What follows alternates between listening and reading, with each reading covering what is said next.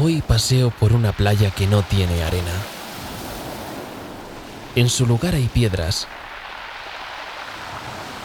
Piedras blancas y redondeadas por el vaivén entre unas y otras.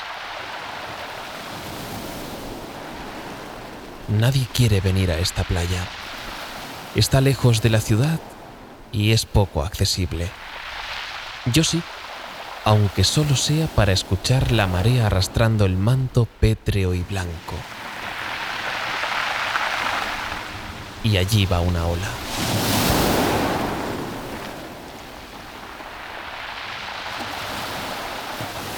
Qué extraño sonido. Nadie quiere esta playa, la más íntima y deshabitada que pueda conocer. Muchos de los tesoros naturales a veces tienen un valor subjetivo.